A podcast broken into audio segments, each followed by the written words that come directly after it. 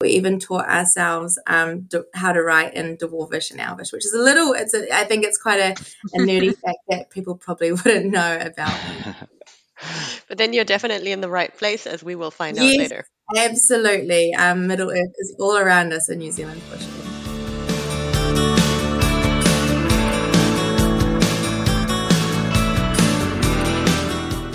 Willkommen zu einer neuen Folge von Beste Zeit, dem Podcast zum Auslandsstudium von und mit College Contact. Ich bin Alexandra. Und ich bin Elias. Und gemeinsam sind wir die Gastgeber dieses Podcasts, mit dem wir euer Fernweh wecken und euch dabei unterstützen wollen, eure ganz eigene beste Zeit im Ausland zu erleben. Wie in der letzten Folge angekündigt, bleiben wir geografisch in Neuseeland. Diesmal hatten wir Jadine Meadows von der University of Waikato zu Gast. Für ihr Studium und ihre Arbeit hat Jadine schon viele Orte bereist, aber als richtiger Herr der Ringe-Fan hört man bei unserem Gespräch mit ihr schon heraus, There's no place like home. Gutes Stichwort, denn auch wenn den meisten hier bei uns die University of Waikato mit ihren Campusstandorten in Hamilton und Tauranga vielleicht noch kein Begriff ist, Hobbiton, die Heimat der Hobbits aus der Herr der Ringe Trilogie, werden die meisten von euch vermutlich kennen. Das ist nämlich eine der touristischen Hauptattraktionen in der Waikato-Region. Warum die University of Waikato auch akademisch ein absoluter Hingucker ist, hat uns JD natürlich auch im Gespräch verraten. Also, los geht's!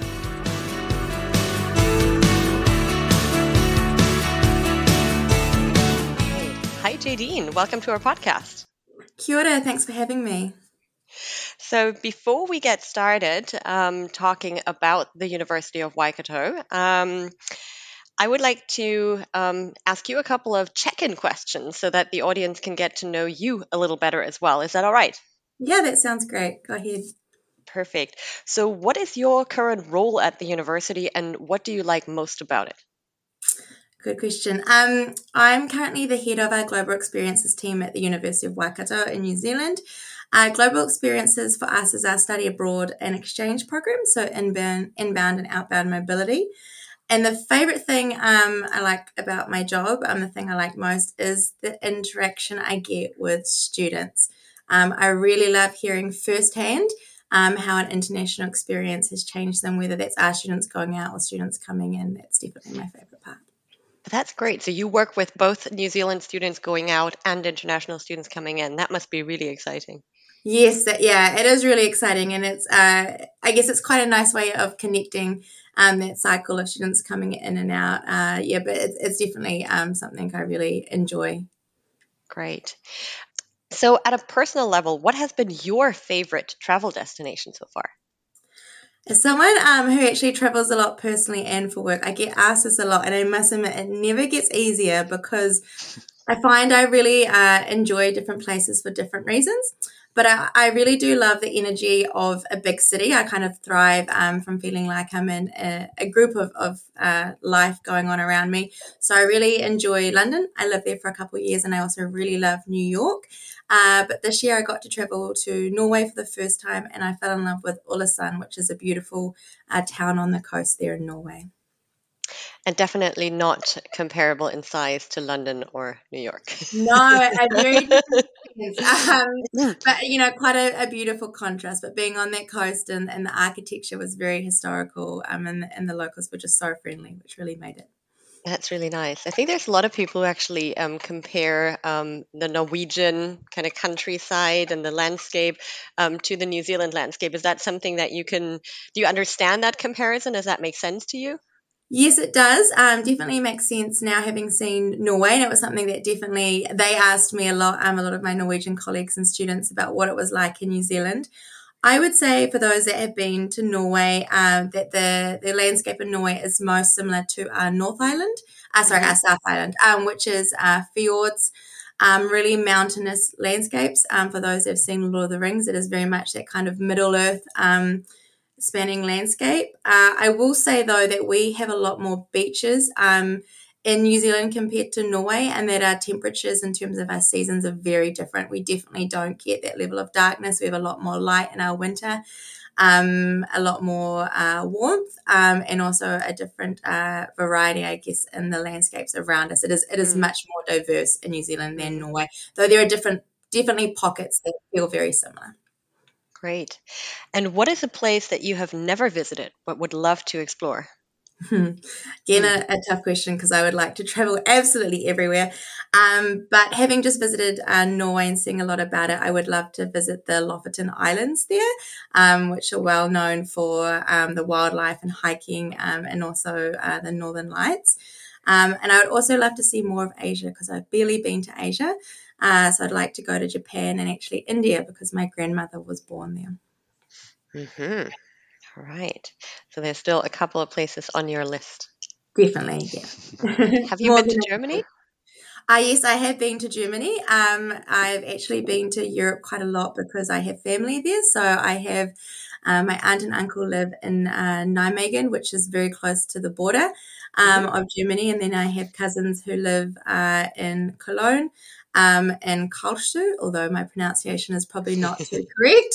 Um, so, uh, and my uncle uh, works in Frankfurt. So I am reasonably well traveled throughout oh. Germany. I do love it. Um, also, having my family, um, I don't speak German myself, but obviously they're, they're fluent in German, living there 25 years. So that's uh, a really nice connection um, to be able to experience it a bit more authentically. Right. So then we stand a chance that you might visit us one day as well. Yes, definitely. Very good.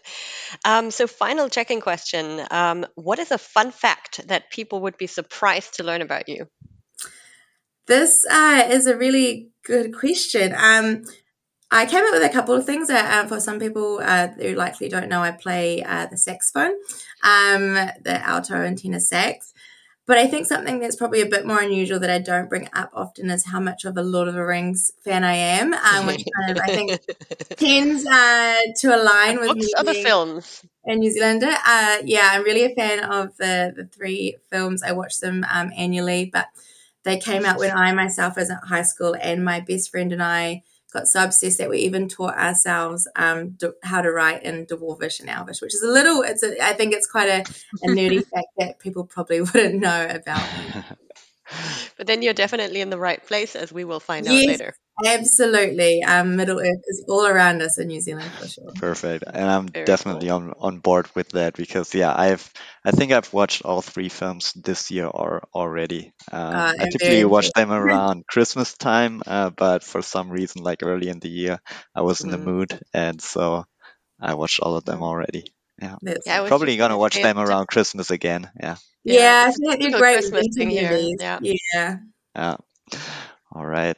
Then uh, let's move along and talk a little bit about the university. Um, can you give us a brief overview of the University of Waikato? What makes it, you know, stand out from other universities in New Zealand? Mm-hmm.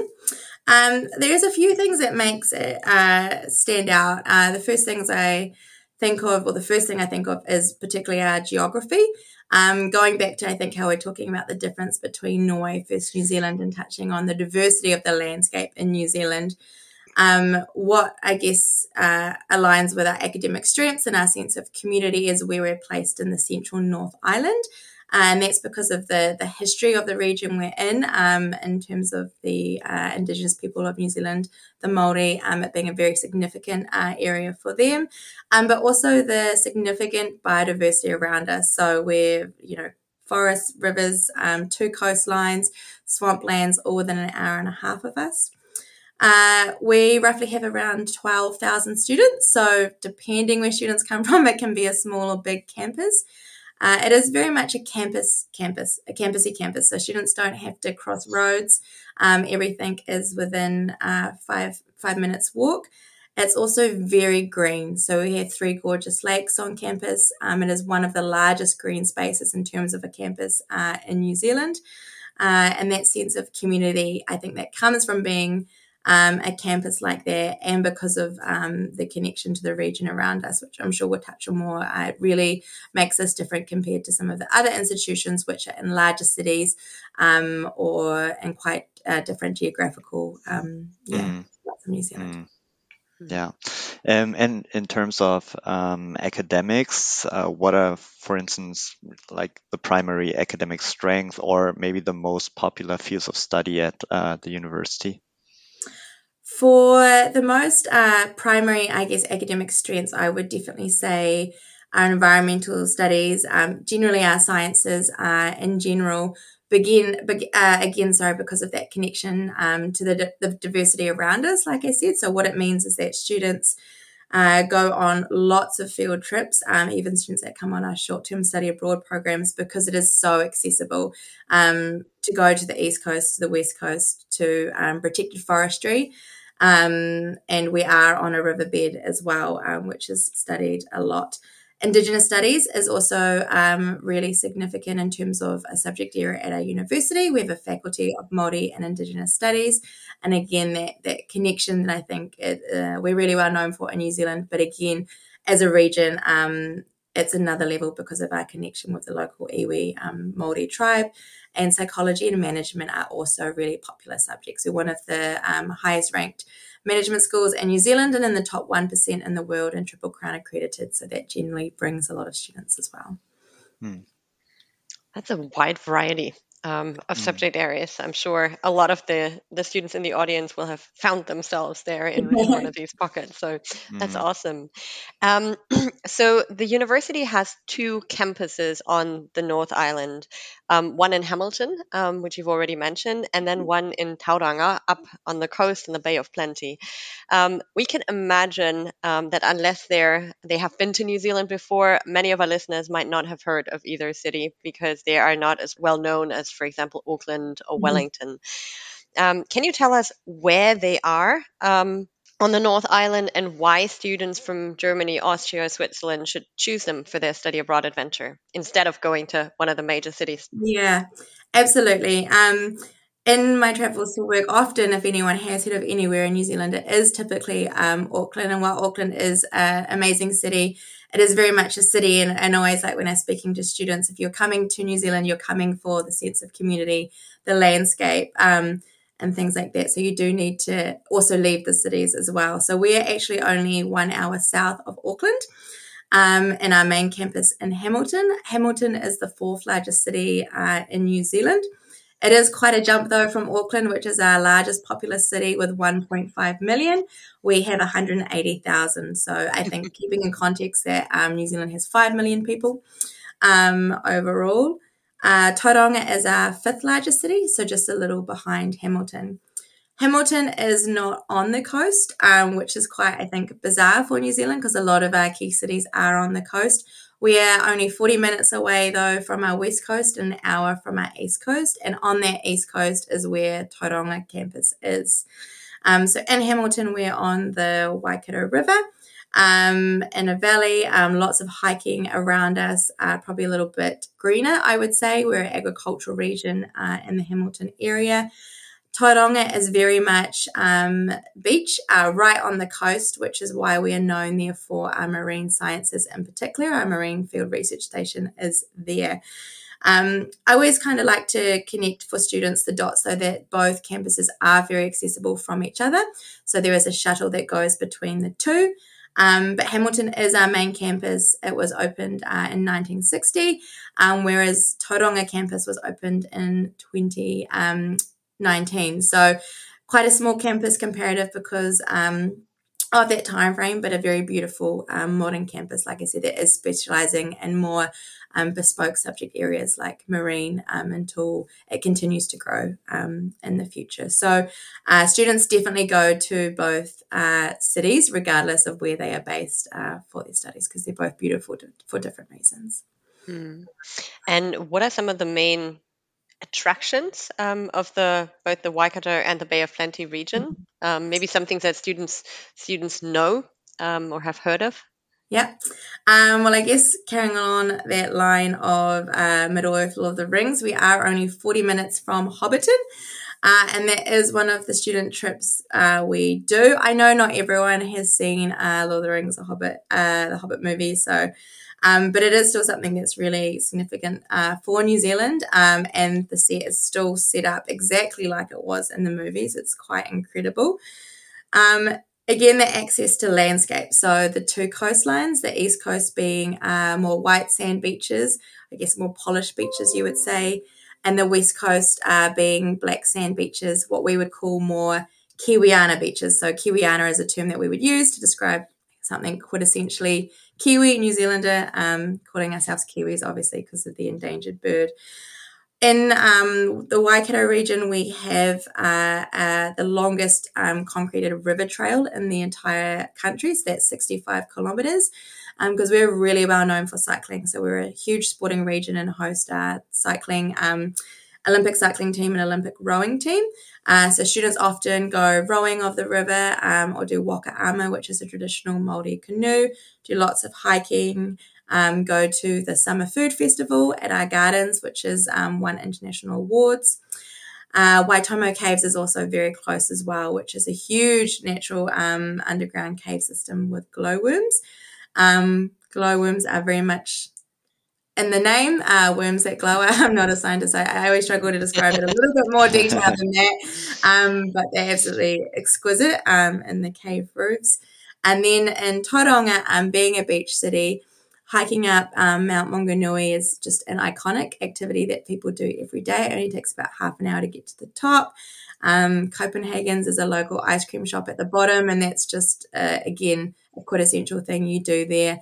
Sitting on the beach, going surfing. Um, you can also see whales in Tauranga occasionally as well, and there's a lot of sport events there as well too.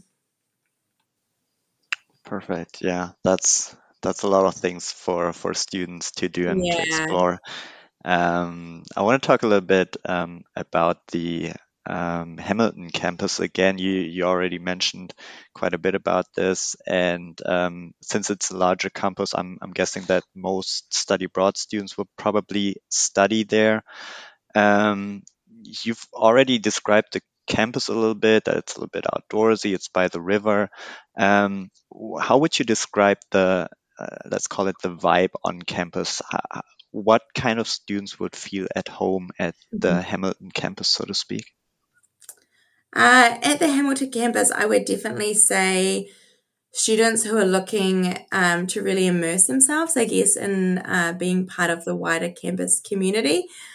In um, New Zealand in general, campuses are quite different to, say, comparatively the typical American experience, in that we are quite academic institutions and that life in terms of events outside of um, university hours and on the weekends happens in the city. So we very much do a lot um, with the city. So it suits the kind of student who was open, I guess, to um, having that kind of interactive experience with the city as well as the campus. But it, I would say that generally it was very welcoming um, and it's very chill. Chill is very much a word we use in New Zealand chill, relaxed, laid back um, in a way that you're going to feel very comfortable, safe, um, and and supported on the campus. Mm-hmm. And and what about the Tauranga campus? You you mentioned that um, that campus specializes in you know other areas that perhaps the Hamilton campus doesn't specialize in. But uh, again, the question: what kind of student you know would would choose the Tauranga campus, and yeah, what kind of student would f- feel at home at that campus? Uh, because Tauranga um, is newer, um, like I said, it just opened in 2019. It is smaller, so for comparison, there's about 1,200 students at Tauranga campus and about 12,000 at Waikato, um, just to recap. So generally, um, we are saying slightly more independent students, um, just because of that smaller campus size. We do have our larger support services based on our main campus in Hamilton. So students who are um, who there, there obviously is support at the campus, but students who are a little bit more willing to go out um, on themselves and perhaps make friends off campus. So whether that's a student later in their degree program or a mature student who's doing their master's program, or a student who is specifically there for something like marine, so is really going to embrace um, that access to the coastline and a, a, marine field station there. So I would say if a student was doing something like business, um, more general sciences, psychology, then we we at this stage encourage them to be at the Hamilton campus. Um, but like I said, very much support that interaction with Tauranga um, and being able to use the free shuttle to go there for day trips or on the weekend as well. Hmm. And I've seen pictures of the Tauranga campus, and it's spectacular, I find, in terms of architecture.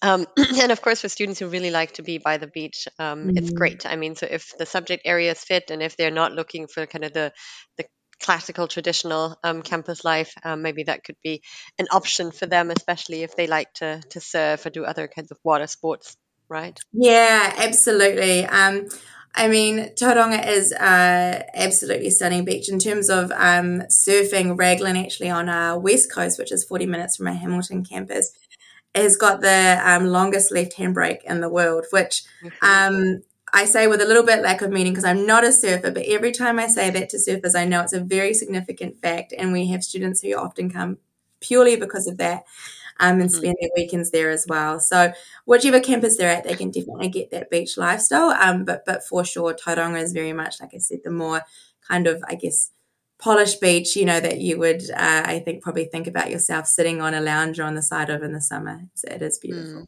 Mm.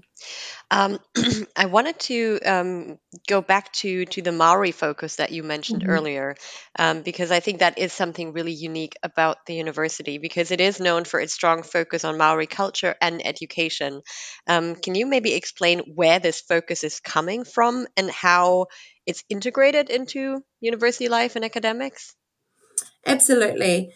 Um, so I, I guess it, it's quite well known um, that the connection for New Zealand is quite strong in terms of our relationship um, with Māori, the Indigenous people of New Zealand, and that is uh, really due to our young history and that we have the founding document, which is the Treaty of Waitangi.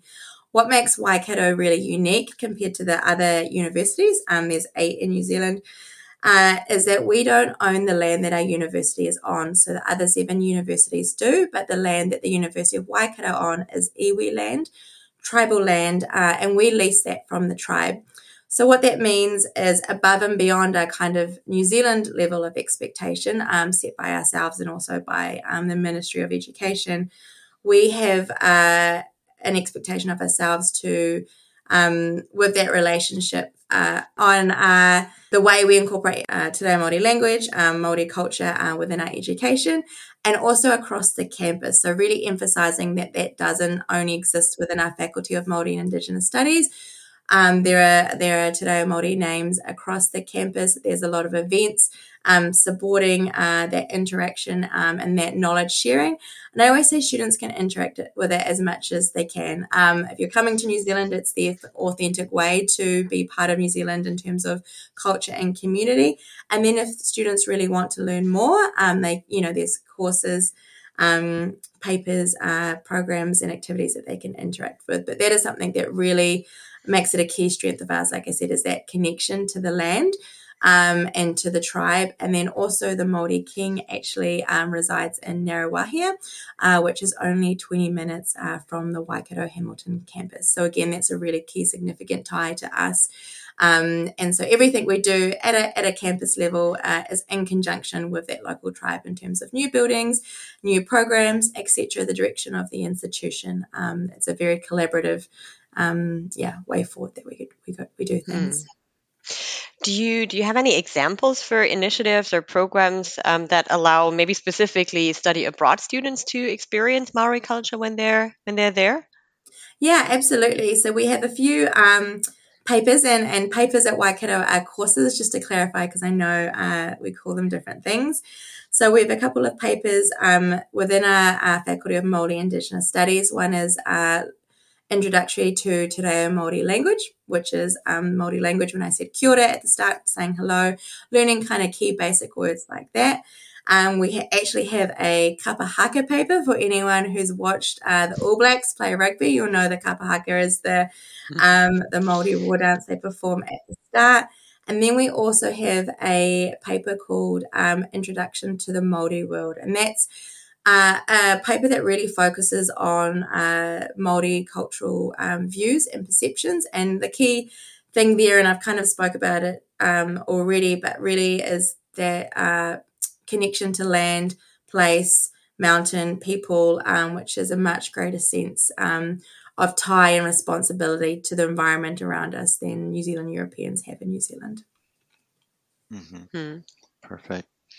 Um, let's continue to talk a little bit about the yeah the study abroad uh, program and the study abroad experience. So for students from Germany who who are coming over for for maybe a semester or two, what kinds of you know support services does uh, the University of Waikato offer to to help them settle in? Um, I'm guessing there's an, an, orientation week. So what what kinds of events happen during that week? Um, if you could uh, talk a little bit about that, that would be great. Yeah, for sure. Um, so we, like I said, being only an hour south of Auckland, Auckland is the airport that students will fly into. It is our largest international airport. So the first thing we do in terms of support for our students is we provide an airport pickup.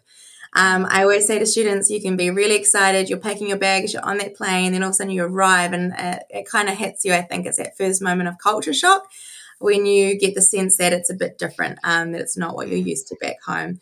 So we will be there um, with a sign to pick the students up. Uh, it will either be a current student or staff member or a shuttle service where we've coordinated the students to arrive at the same time, and we take them directly to their accommodation. Uh, within the orientation weeks, um, we actually have a, a pre-orientation and then a, an orientation week the first week that classes start. Um, and those focus on uh, those kind of social fun events, um, mm-hmm. club days, etc but also um, things like introducing students to the support systems that are available on campus, how to use the library, um, those kind of resources so they can really familiarize themselves before their classes start the next week. On top of the standard orientation, um, students uh, that come to Waikato will be involved in our international orientation. And then, actually, on top of our international orientation, we have a specific study abroad and exchange orientation, which really supports students coming within their uh, that shorter term um, program cohort to connect with other students. Um, and usually, that's where we find students uh, make a lot of friends. Uh, and then we run a lot of trips for those students. We have an on the ground colleague who is their key contact, kind of call her camp mum for students while they're here. So anything that they have questions around, they will be able to contact um, our colleague about. Uh, and then again, that is, I guess, our specific international support. But on top of that, all the Waikato support is available to them that are standard to all students, which includes complimentary counselling sessions, availability to the medical centre, um, etc. Et on campus. Mm. Yeah, that sounds great. sounds like there there's no you know possibility of any student you know falling through the cracks and no, absolutely not. Yeah, for sure. That's great. we pride ourselves, and we're really aware of that. Obviously, we you know we think New Zealand's going to be an amazing experience, but we also understand that it is very overwhelming, and I think sometimes. Um, like I said, it doesn't really hit you until you enter a country, mm-hmm. and then mm-hmm. you realize, um, like I said, yeah, that's that's true.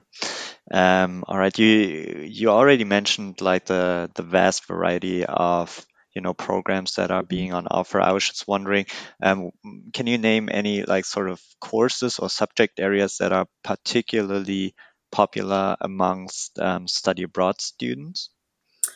Yeah, for our study abroad students, um, we do find I mentioned the um, kind of specific Māori Indigenous courses before.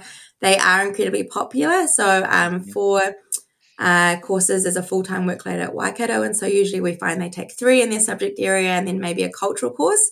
Um, I always think if you have that flexibility, it is amazing um, to have that uh, extra layer of immersion into the culture. Uh, but typically, it is quite a wide variety. Um, generally, social sciences and uh, sciences, like environmental sciences, is where we see mm. the most students. Um, as an institution, though, we don't cap courses. Um, so if a student meets the entry required, they're guaranteed entry into a course. Uh, and all courses are open to students except for our practical um, teaching papers within our education faculty. So, what that means is that students have such um, great certainty around gaining entry into the courses that they need and uh, want, um, which is really amazing to be able to offer that for students. Mm-hmm. So, there is no, there are no space restrictions. No, not at all. Okay, so if a student meets the requirements, um, they can basically plan um, to enroll in these courses. That yes. is a really good uh, thing for students to know because we often have students who um, may have very strict requirements from their home university or they only need a couple of papers to, to graduate. Um, so if they can't take them abroad, um, that might actually kind of prolong their studies. Um, so I think having that level of safety, I think, is a definite um, bonus for, for Waikato then. Yeah, absolutely. We're seeing it with students, both inbound and our students going out more and more Um, academic, academic certainty is really a priority for them. Um, so it is really great that we can do that. And I always stress to students, it's not because we don't have enough people on campus, it's because we have a lot more land in New Zealand. And so our campuses are larger. So we do have the capacity to move mm. classes around based on the, the students that enroll in those classes. That is really good. Um, can you tell us a little bit about the opportunities for study abroad students to engage in, in internships or research um, while they're um, at Waikato? Because I know that's something that students often ask us about. Um, I'd say internships even more than research, but but research as well, especially from kind of maybe master's level students. Yes, absolutely. Um, in New Zealand, we kind of refer to it as work integrated learning or, you know, the experiential experience. We're finding it's definitely more um, of a priority for all students. Uh, we are really lucky that we can offer um, our study abroad students a internship as part of what we call our study plus intern package.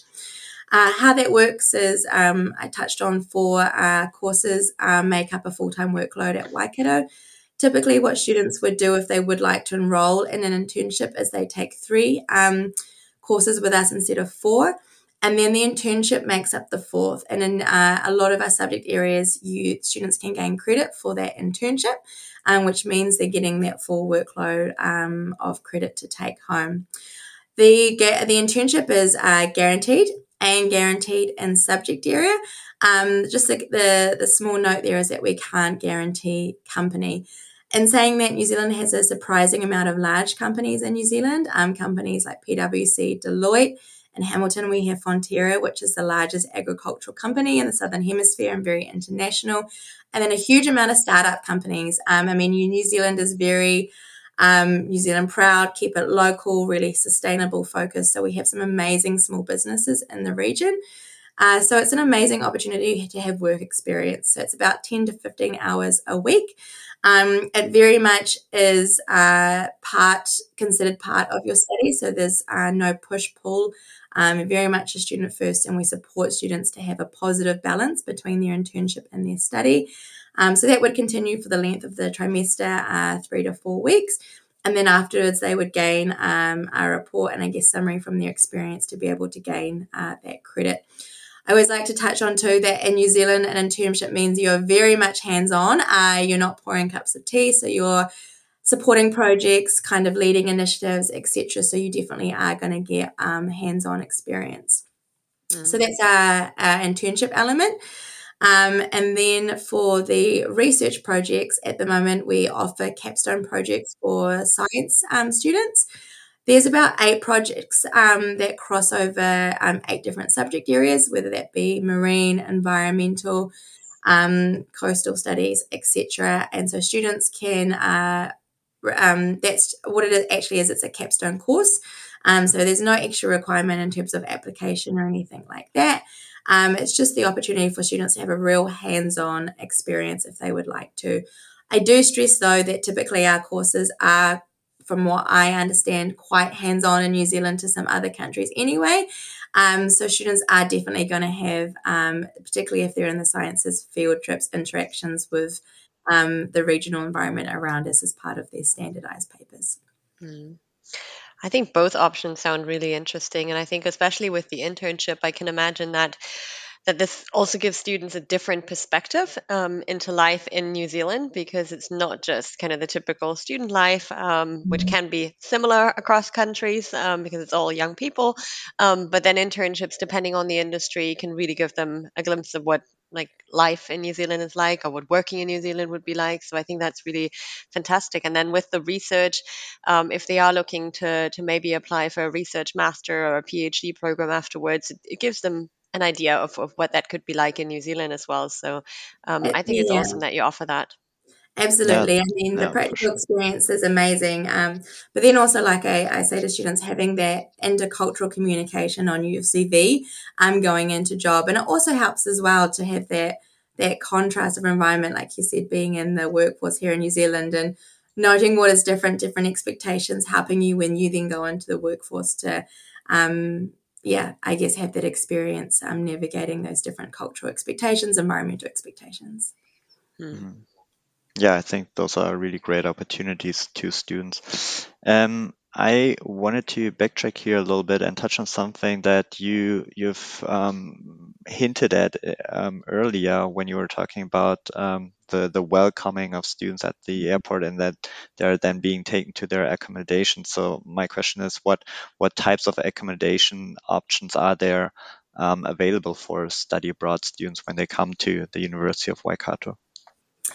For accommodation, um, it's actually really great that we can guarantee accommodation for our study abroad students, um, which is something that I'm particularly proud of because I understand how tough the current um, environment can be for students everywhere traveling abroad and gaining accommodation. So, I guess the key thing is that we guarantee that you will have housing on campus. Um, I guess the proviso is that the applications are in by the deadline what we have on campus, um, on the Hamilton campus, uh, and then I'll touch on the Tauranga, is what we would call, um, I guess, traditional uh, university resident halls where students would have a private room um, with a bed. Uh, there's no shared rooms in New Zealand as a kind of standard uh, university, standard across the universities.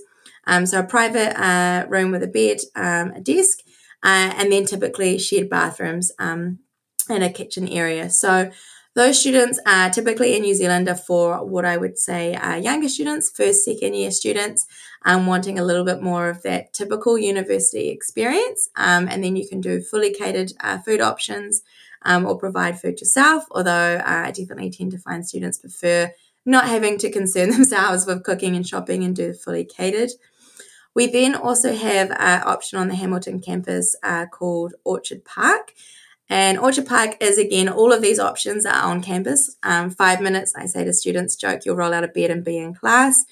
Uh, they're what we would call a flatting situation, but I know uh, that is a Kiwi word that doesn't translate everywhere in the world, but it's shared, shared living, shared accommodation. So the Orchard Park cottages are four private bedrooms um, in a cottage uh, that are lockable, lockable, but they have a shared kitchen, bathroom, and living space. Um, so we find that's really popular with our study abroad students. Um, so I do tend to say to students, put that down as your option one on your application because um, they like that sense of community and it's a lot easier, um, perhaps not a lot easier, but uh, to, I guess, maintain a little smaller community um, if that is your preference, opposed to the larger um, typical halls. And then on the Tauranga campus, um, we have a kind of somewhere in the middle where students have a private room, but they also have a private bathroom. So there's a communal spaces where they can hang out, and it's only a block from our city-based campus. Um, but full support um, and lounge areas, and there's lots of activities happening there. And again, guarantee accommodation for students. Perfect. That's that's. I feel like that all sounds like music to to to German ears because I feel like so much is guaranteed uh, for students, especially wanting to have everything secured and in place. Um, like not just their accommodation, but also their uh, their classes and all of that. Uh, seems like the University of Waikato is a really, really good option for them. Yeah. Yeah, it's guaranteed courses, guaranteed accommodation. yeah. So at I this know. time, we usually ask about um, kind of tips on finding um, accommodation on their own for students, but we don't we don't need to ask that this time. No, no. Like I said, my I guess my only tip is if students, for example, preferred the Orchard uh, Park setting to the typical um, resident halls, then the sooner they get the application in, the higher chance they are to get placed in their first choice um, in terms of their list. So we guarantee accommodation, um, but unfortunately can't guarantee which one. But I always stress to students just to communicate with us if there are key needs as to why they need one to the other and get the application in um, in plenty of time. But we give plenty of uh, like leeway and, and notice for that.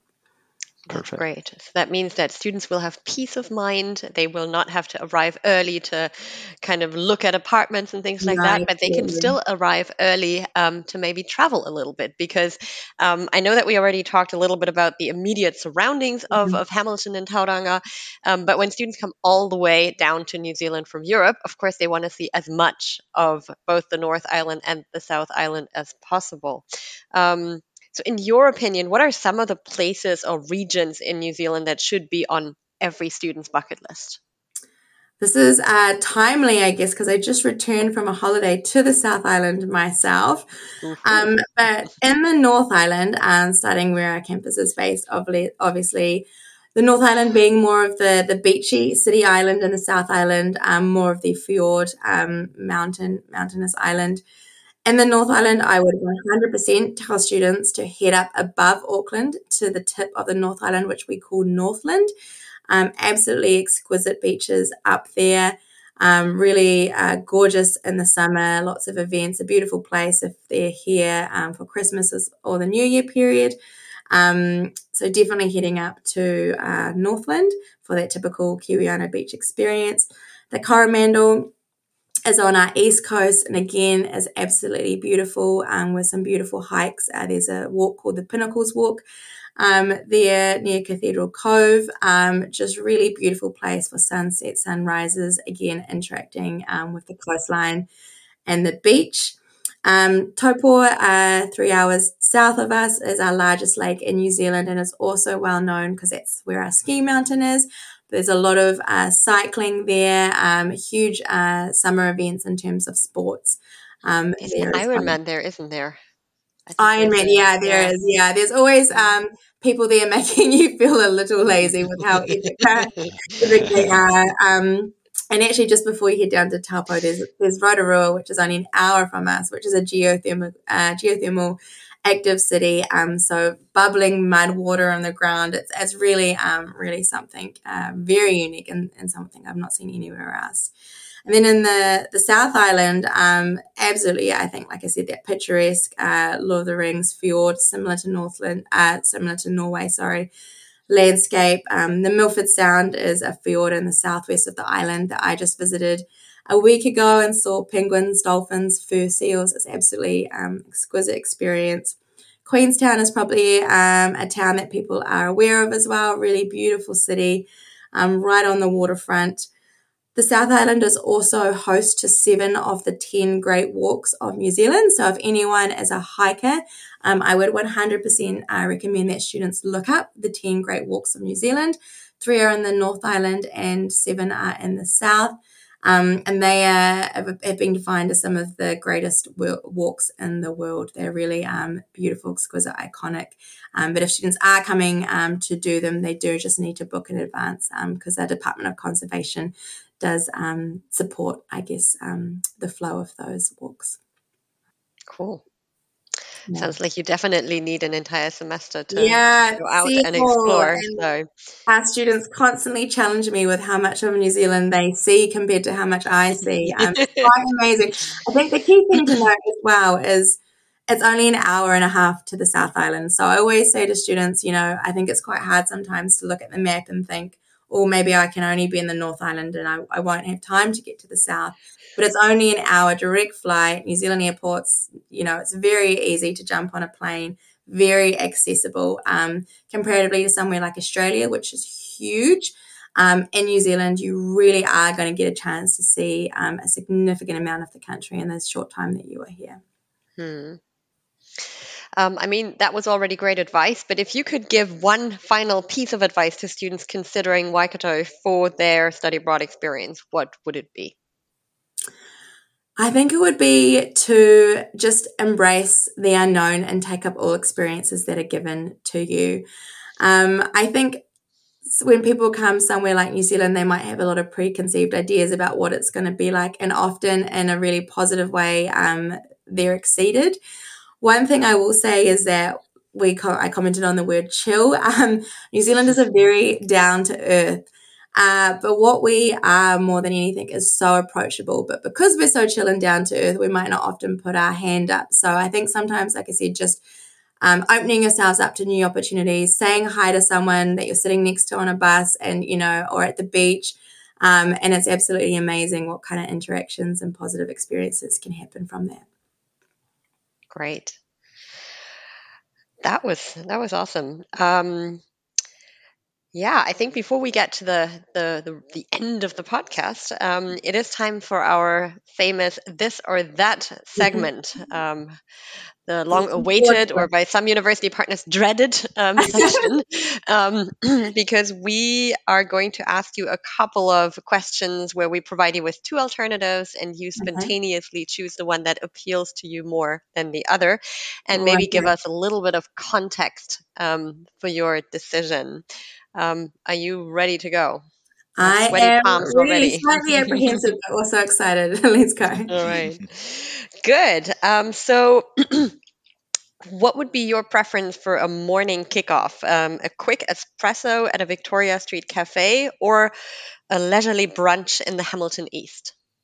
Or leisurely brunch in the Hamilton East.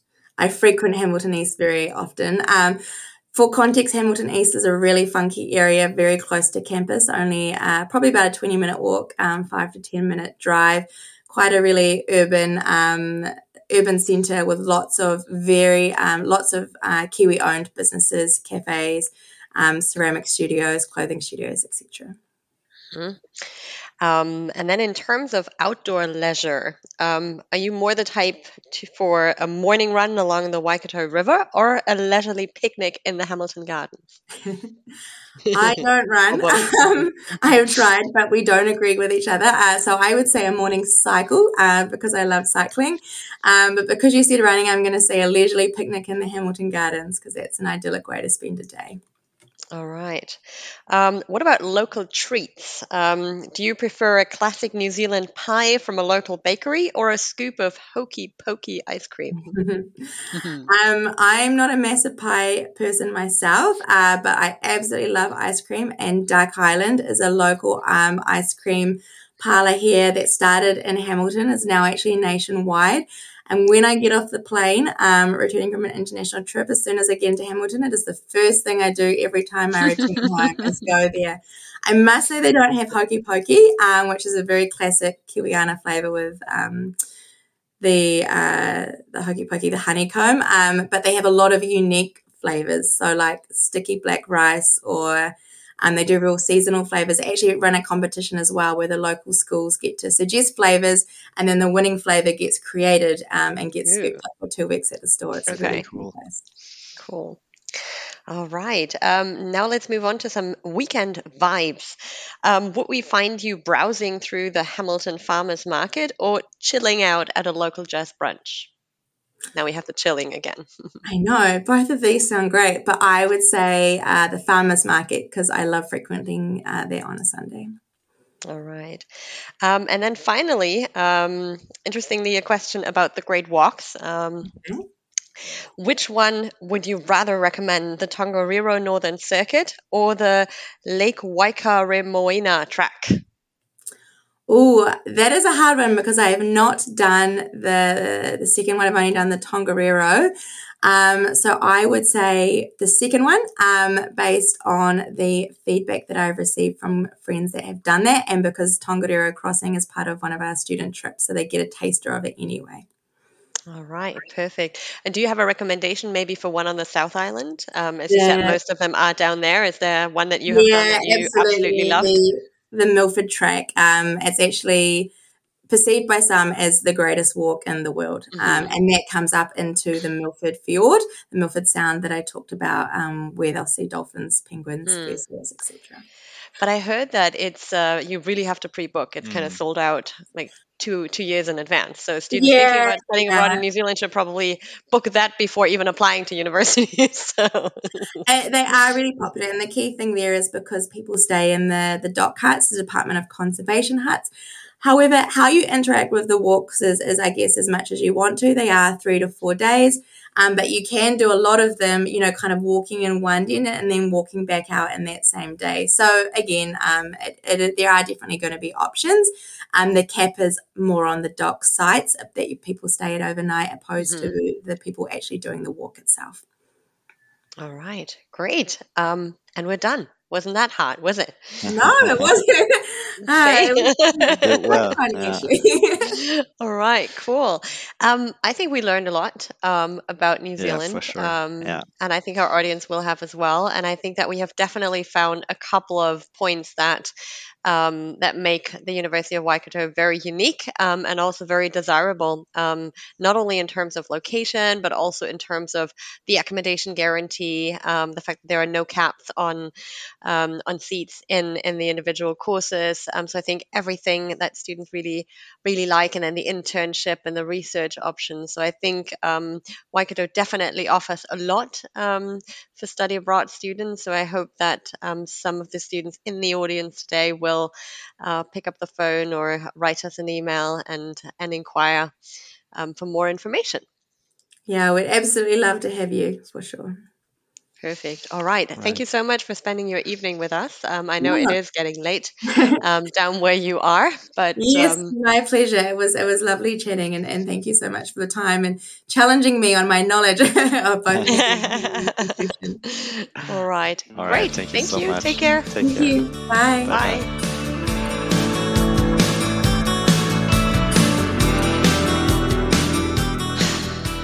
Ich habe jetzt schon wieder richtig Fernweh. Ganz ehrlich, wenn Neuseeland bisher nicht auf deiner Bucketlist steht, dann solltest du es wirklich draufschreiben. Meiner Meinung nach ist es das schönste Land der Welt.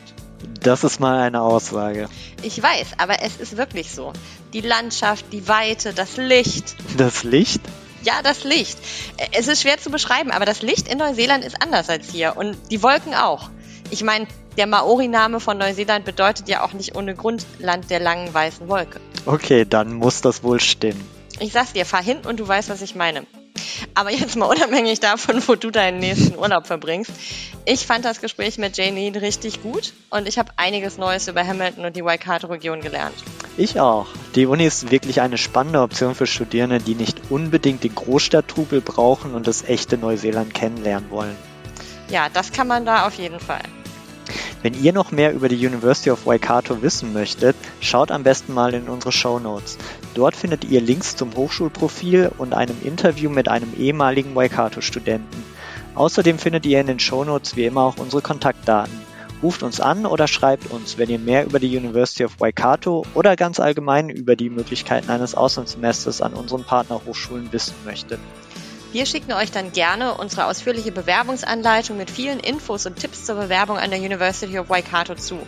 Die Anleitung ist natürlich kostenlos, genauso wie unser gesamter Beratungs- und Bewerbungsservice, da wir von unseren Partnerhochschulen für unsere Arbeit bezahlt werden.